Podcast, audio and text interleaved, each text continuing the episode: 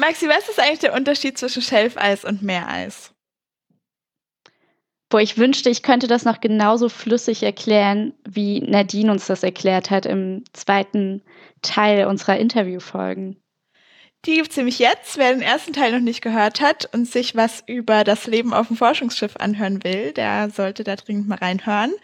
Äh, Nadine ist nämlich Doktorandin in Bergen, forscht da zum Thema Schelfeis und im zweiten Teil wird es ein bisschen technischer.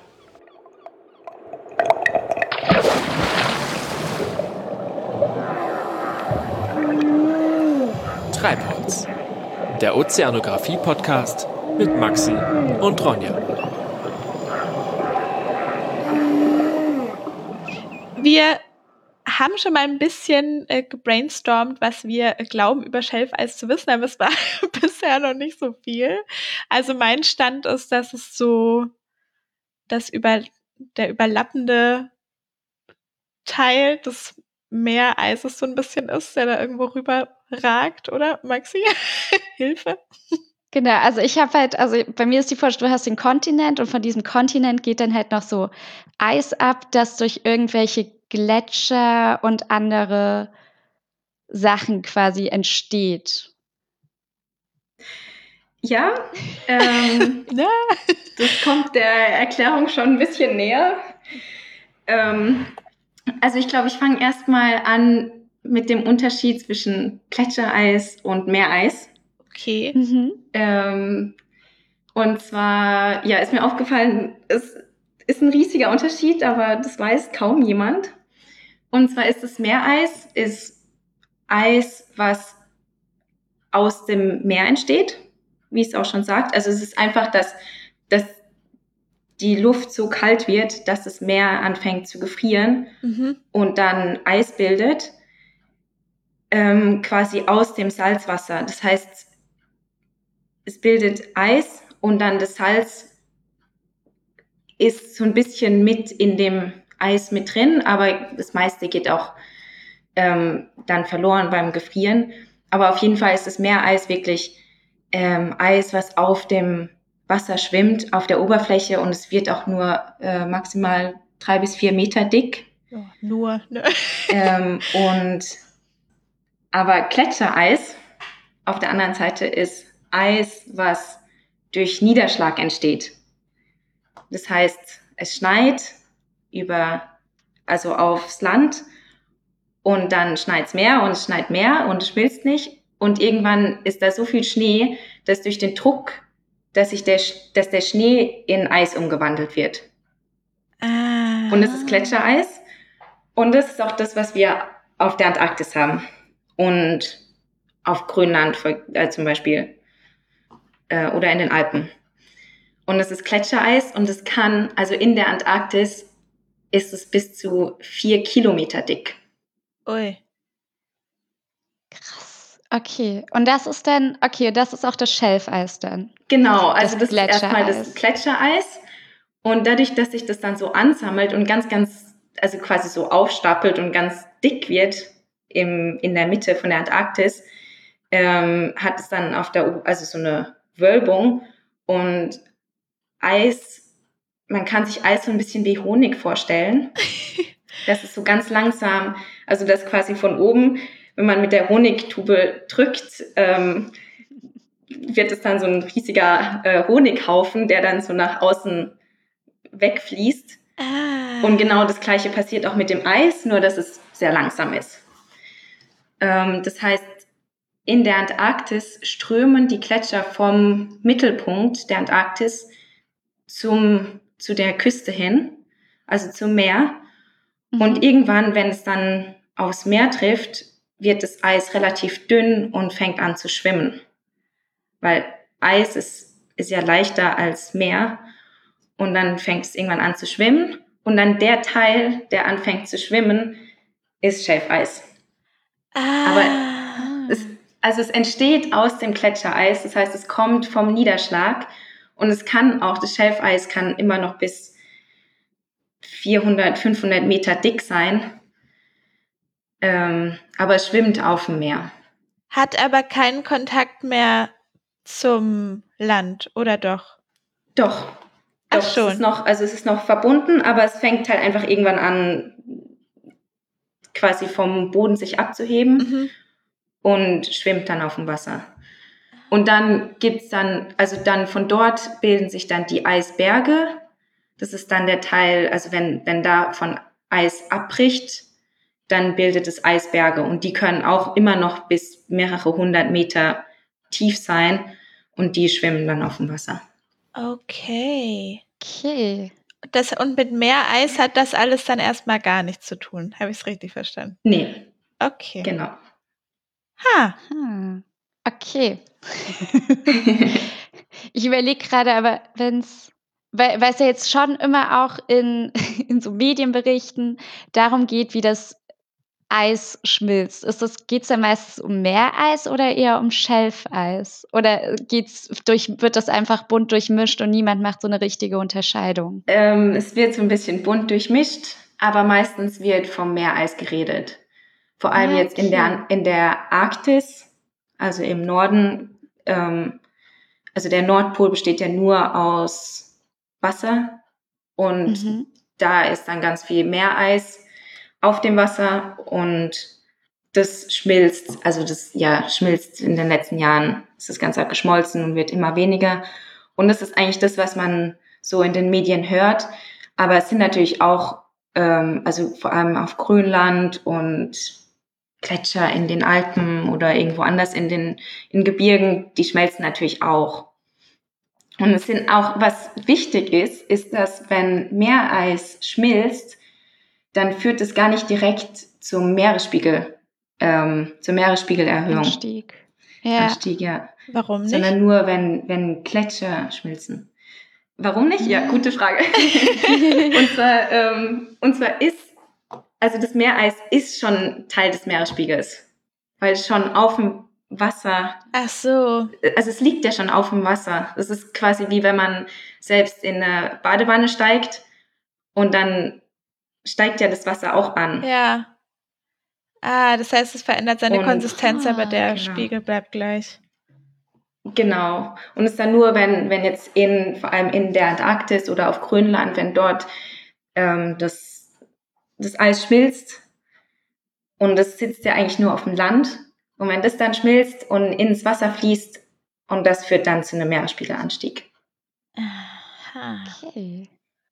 Okay, und was macht. Also ist das dann auch der Grund. Ja. Nee, mach ruhig. also ist das dann auch der Grund dieser, also wegen des Anstiegs, warum sich, äh, warum man sich jetzt auch so auf Schelfeis konzentriert in der Forschung und versucht zu beobachten, ähm, wie verändert sich das? Ist es in Gefahr, wegzuschmelzen oder sind die grundsätzlich alle in Gefahr, wegzuschmelzen? Genau. Ähm, ja. Also ähm, ja, man hat halt gesehen, dass in der, ähm, in der Antarktis gibt es Gebiete, wo eigentlich nichts passiert, wo es nicht schmilzt, weil es dort mhm. kalt genug ist. Aber zum Beispiel vor allem in der, im westlichen Teil, also quasi ähm, im, im südlichen Pazifik, mhm. ähm, dort ist ziemlich nah an der Antarktis, ist dort ganz warmes Wasser. Und dieses, also was heißt warm? Ähm, es hat immer noch minus ein Grad äh, oder plus ein Grad, aber es ist auf jeden Fall warm genug, um Eis zu schmelzen.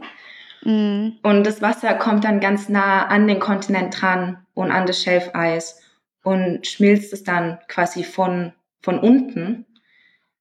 Ähm, und dann hat man gesehen, dass wenn dieses Schelfeis, wenn das schmilzt und dünner wird, dann fängt auch das, das Gletschereis, also in der ganzen Antarktis, fängt an schneller zu, zu fließen und ähm, endet dann auch schneller im Ozean quasi. Und das ist jetzt neu, dass das passiert oder passiert das eigentlich schon immer und jetzt wird es ein bisschen extremer irgendwie? die, also es wird schon extremer. Jetzt in den, in den letzten 20 Jahren hat es eigentlich angefangen. Ähm, und davor war das nicht so extrem. Davor waren wir aber auch, also Anfang 18. Jahrhundert waren wir eigentlich in einer kleinen Eiszeit. Das heißt, dort war auch alles ein bisschen kälter. Mhm. Ähm, mhm. das heißt, da ist viel weniger geschmolzen als jetzt. Ähm, und man hat aber jetzt in der letzten Zeit gesehen, dass es schon auch mit, mit menschlicher Aktivität zusammenhängt, dass es in der Zeit mehr angestiegen ist, äh, die Schmelze. Und also natürlich gibt's gibt's auch, ähm, hat sich das im Laufe der Erdgeschichte ganz, ganz viel geändert und Gletscher sind ganz riesig geworden und sind wieder viel kleiner geworden. Also es ist schon natürlich, dass sich das, dass, dass es schmilzt. Ähm, aber jetzt in den letzten Jahren ist es halt sehr extrem geworden und schmilzt alles viel schneller, als man erwartet hätte oder als man gedacht hätte, dass möglich ist. Und ja, das ist so ein bisschen sorgenbereitend. Okay, und das ist jetzt aber auch genau das Thema, mit dem du dich auch beschäftigst, die, dieses Wasser, was quasi so an der Westseite tendenziell sich unter dieses Schelfeis schiebt. Genau. Das war eine okay. schöne Zusammenfassung. und aber wie kann man sich das denn vorstellen? Ist, sind das denn das warme Wasser, sind das dann Strömungen, die einfach irgendwie extremer werden, mehr ausschlagen, mehr Wasser abgeben? Also woher kommt das die, Wasser überhaupt? Dann, also. genau, ja. Also es ist um, um die Antarktis gibt so ein, so ein so eine Strömung, die fließt einmal komplett um die Antarktis außenrum. Und in der Antarktis ist es auch so, dass an der Oberfläche ist das Wasser relativ, also ist es ziemlich kalt, ganz nah am Gefrierpunkt. Ähm, und dann, wenn man weiter nach unten geht, ist es ein bisschen wärmer, also so in 400 Meter Tiefe ist das Wasser ein bisschen wärmer, ähm, aber auch ähm, hat mehr Salzgehalt und das strömt um die Antarktis außenrum. Also es ist immer noch kalt, aber es, ist, es kommt dann aus anderen Gebieten und strömt dann dort und, und wenn es in der Westantarktis ankommt, wird es auch ein bisschen wärmer. Und also das variiert schon ziemlich mit der Zeit, wie viel Wasser dort strömt und wie die Temperatur ist. Also sind das auch immer einfach so Phasen, in der viel warmes Wasser dazukommt. Ja, genau. ähm, und es hat, also es hängt dann auch mit, mit den Winden zusammen, weil die Winde beeinflussen, wohin die Strömung geht. Hm. Und wenn sich dann die Winde ändern, dann kann, ja, kann sich die Strömung, kann zum Beispiel näher an den Kontinent rankommen oder auch besser unter Schelfeis drunter fließen. Aber so ganz genau weiß man eigentlich nicht, wieso das jetzt in den letzten Jahren ähm, wärmer ist oder wieso mehr warmes Wasser zum Schelfeis hinfließt. Und das ist dann auch, was du rausfinden willst in der oder was man jetzt generell in der Forschung äh, rausfinden will, woher das kommt und welche Ausmaße das tatsächlich hat. Ja, genau. Also vor allem, weil es wirklich in der Antarktis gibt es fast keine Messungen. Und mittlerweile ist es ganz cool, dass man durch Satelliten zumindest die, die Oberflächentemperatur vom Meer messen kann mhm. und dann noch sieht, dass es wärmer wird. Und man kann ähm, durch Satelliten kann man auch messen, wie viel, wie viel Eis schmilzt. Das ist dünn, also dass es quasi abnimmt, die, die Masse. Und äh, ja, und dann gibt's vereinzelt auch Messungen im Meer, dass man gucken kann. Also man misst in einem Jahr und dann misst man zehn Jahre später und dann kann man das vergleichen, wie sich das jetzt geändert hat. Das finde ich so krass, dass es einfach so eine langfristige Forschung immer ist. Und nicht so, man hält da mal ja, was rein und Fall. dann weiß man Bescheid, sondern in zehn Jahren. Da muss, braucht man ganz schön Ausdauer in der Ozeanographie. Und vor allem ist es eine sehr junge Forschung. Also es ist erstaunlich, wenn man, wenn man einen Artikel von vor zehn Jahren liest, dann stimmt der einfach überhaupt nicht mehr. Also da wurde irgendwas rausgefunden und es war zu dem Zeitpunkt was ganz Großartiges, dass man das rausgefunden hat und in den letzten, also dann zehn Jahre später, findet man raus, dass es eigentlich gar nicht so trivial ist und dass da noch ganz, ganz viele andere Prozesse eine Rolle spielen. Ja. Und ja, also es ist wirklich, vor allem in der Antarktis ist da so viel, was, was man vor, also vor 20 Jahren wusste man noch gar nichts davon. Und jetzt in den letzten Jahren weiß man immer mehr, vor allem weil man auch äh, große Modelle benutzen kann. Und die werden auch immer besser, aber die stimmen natürlich auch noch nicht. Ja, was für, ist, was also für Modelle sind das? Also so richtige Modelle zum auf den Tisch stellen, oder? Nee, Computermodelle. ah, okay. genau, also ja, also das sind einfach ganz, ganz viele Gleichungen, die, die ah. im Computer geschrieben werden und dann packt man da zum Beispiel ähm, von den, wenn man dann von den Satelliten die Oberflächentemperatur bekommt, dann kann man die ins Modell reingeben und dann misst das Modell ganz viele, äh, rechnet ganz viele Gleichungen durch und dann spuckt es am Ende aus, wie dann die Meerestemperatur auch zum Beispiel weiter unten in größeren Tiefen aussieht. Ah, okay. Cool. Äh, Ronja, sorry, ich, kurze, kurze Zwischenfrage diesmal an Ronja. Hast du dir gerade auch sehr viele schöne bunte Modelle ja, ich dachte so ein bisschen. Noch so mit verschiedenen Blautönen. Ja, auch, auch so ein bisschen Holzbaukastenmäßig, die man dann so übereinander schichten kann und so. Die, schön die Schichten des ja. Meeres. Schade. Ja, okay. ja, das wäre toll, wenn man das so machen könnte. äh, aber ich muss nochmal, weil ich mir das forschungstechnisch, wenn man jetzt sagt, okay, wir wollen rausfinden, wie warmes Wasser unter dieses Schelfeis kommt. Ist dann die Taktik tatsächlich, ihr sammelt sehr viele Daten, weil es sowieso noch nicht so viele Daten gibt von der Antarktis und dann schaut ihr, was man mit diesen Daten anfangen kann und vielleicht findet man dann heraus, was genau da passiert oder ähm, gibt es eine Taktik? Ja, also man, man hat schon vor, bevor man Daten einsammelt, hat man schon normalerweise eine Theorie und man weiß vielleicht von anderen Gebieten, die ähnlich aussehen, weiß man vielleicht schon ein bisschen mehr. Mhm. Und dann kann man, geht man davon aus, okay, das funktioniert auf eine ähnliche Art und Weise dort, wo man selbst messen will. Und ja, dann, also meistens, wenn man dann die Daten sammelt, dann fährt man mit dem Schiff macht man meistens ähm, solche, na, wie heißt es denn, Sections, ähm, dass man einmal an der Linie entlang fährt mhm. und mhm. dann dies, an dieser Linie entlang so viele Messungen macht wie möglich, also relativ nah beieinander, dass man da eine gute Auflösung hat. Und dann hofft man einfach hinterher, dass man richtig getroffen hat und an der richtigen Stelle gemessen hat. okay. Hattest du jetzt bei dieser Expedition, gab es diesen Moment schon, wo du so dachtest, oh, das war eine gute Stelle? Oder musste ich das noch rausstellen?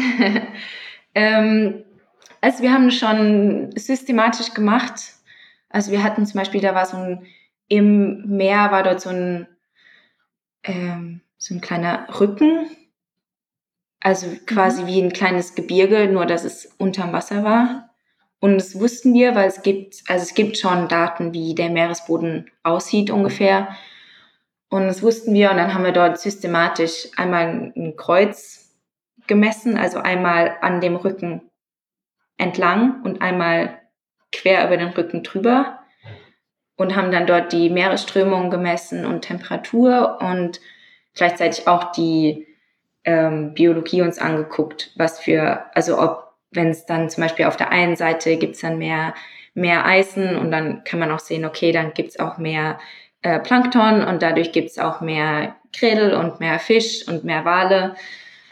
Ja, also das haben wir dann schon versucht systematisch zu machen, dass man da auch wirklich eine Erklärung liefern kann. Und dann hatten wir auch einmal den Zeitpunkt, dass wir auf einem Satellitenbild gesehen haben, dass es ganz hohe biologische Aktivität gibt genau dort, wo wir gerade waren.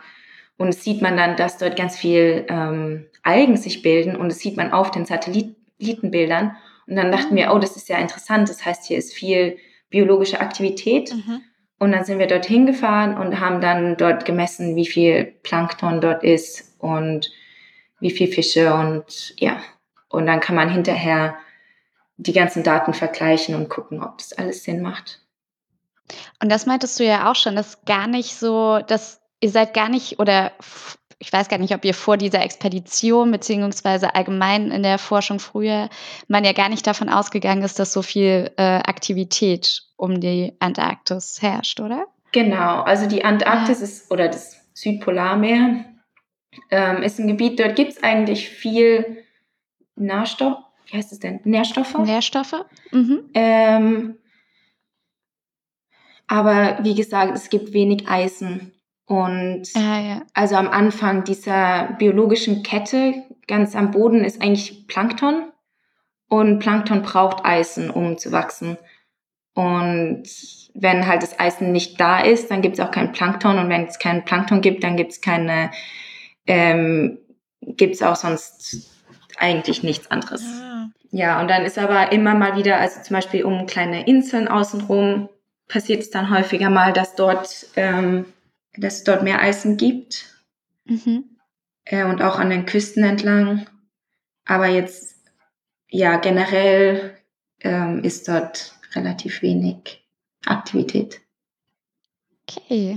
Gab es denn so ein Highlight von in deiner Forschung bisher, wo du sagst, das war echt cool, dass ich das gemessen oder herausgefunden habe oder so? Also wir haben, ähm, das ist eigentlich nicht ja, also es ist zusammen mit meinen, mit meinen Betreuerinnen.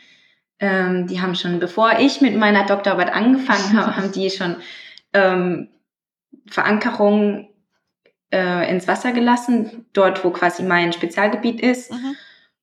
Und haben die dann auch ähm, vor zweieinhalb Jahren, nee, vor, vor anderthalb Jahren haben die die Verankerung wieder hochgeholt und haben dann auch in den Daten wirklich das gefunden, was sie auch erhofft haben. Ähm, und es war, war schon sehr, sehr spannend. Und die Daten, also die Verankerungen, die waren ganz, ganz nah an der Eisschelfkante. Und normalerweise werden dort keine Messungen gemacht, weil dort Eisberge abbrechen und die zerstören dann die Instrumente und die Verankerungen. Deswegen will eigentlich niemand dort Verankerungen anbringen. Und es ist auch relativ schwierig, mit dem Schiff dorthin zu kommen um die Verankerung ins Wasser zu lassen, weil dort so viel Meereis ist und auch wegen der Eisberge kommt man da eigentlich gar nicht so einfach hin.